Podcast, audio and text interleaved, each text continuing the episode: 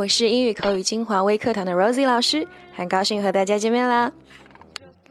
Alright, what am I gonna show you guys today? 今天要来和大家分享一些什么内容呢？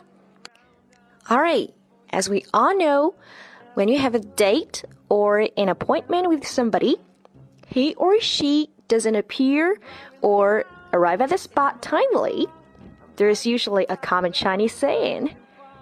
Goes like that. 哎，我们都知道啊，当你和某人有一个约会或者约定的时候，他没有及时的出现，哎，或者延后了很多很多时间，通常情况下，我们中文当中就有一句比较潮的话啊，哎，其实像我们玩斗地主的时候，里面也有这样一句，就是我等的花儿都谢了。OK，那今天呢，Rose 就来和大家分享一些关于英文当中这个我等的花儿都谢了有哪些地道的表达呢？Alright, today I'm gonna share you guys five English expressions to express one's unbearable endurances throughout one's waiting for somebody. Okay, and in the same way, each expression is going with the sample sentence to help you guys better understand its meaning. Okay, so are you ready? Let's get started. 啊，今天给大家同样介绍五个这样的短语 啊，每个短语呢都有一个相应的句子来帮助大家更好的理解。So here comes the number one: kick one's heels. Kick one's heels.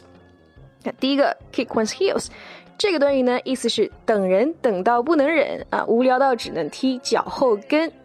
It's very 非常形象啊。这个短语的意思是。啊，等人时没有别的事做，好无聊啊！I'm bored to die. Okay, so here comes the sample sentence.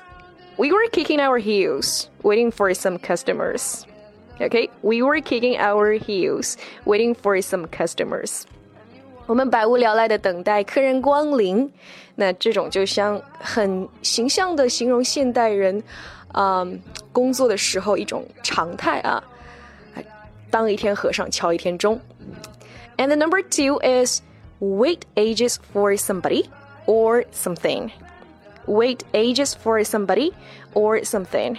Well, this is a hyperbole way to say so. 这个说法有点夸张，但是绝对能表达出当事人无奈的心情。As we all know, on waiting somebody, waiting for somebody is a time-wasting event, right? 等待是很漫长的。尤其是早起等车望眼欲穿的那一刻。 Okay, so here's the simple sentence. I had to wait ages for a bus. Okay, I had to wait ages for a bus. 我不得不等了老半天的车了啊，真是度日如年啊！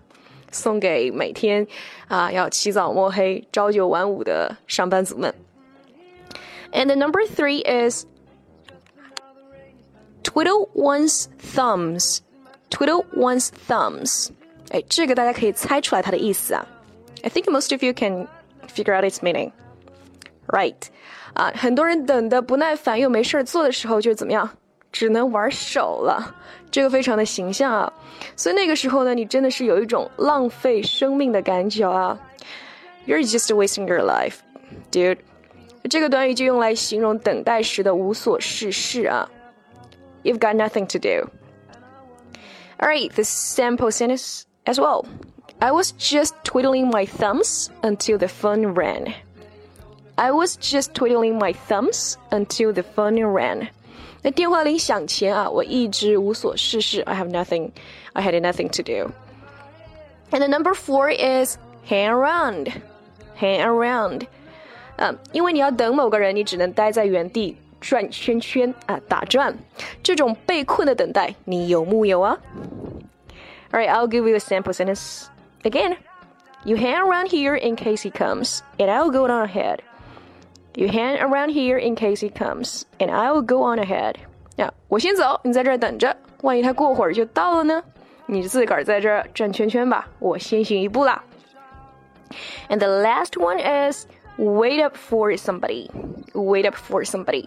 哎，如果你为了等某人回来还不能睡觉，就可以用上这个短语。不过 通常情况下，它会用来告诉对方不用等了。那同样给大家一个例句啊，I'll be back very late, so don't so don't wait up for me. I'll be back very late, so don't wait up for me. I'll be back very late, so don't wait up for me. 我会回来的很晚，别等我了。那大家喜欢看美剧、英剧的朋友，肯定在台词当中也通常会碰到这样的一句啊 ，Don't wait up 啊，Don't wait up，哎，不用等了。那这个也是非常地道的一句口语啊，希望大家能掌握一下。Alright, so much for this. That's all for today. Did you guys like it? If you want to learn more native English expressions, don't forget to join us. I'm Rosie. Hope to see you guys next time. Bye.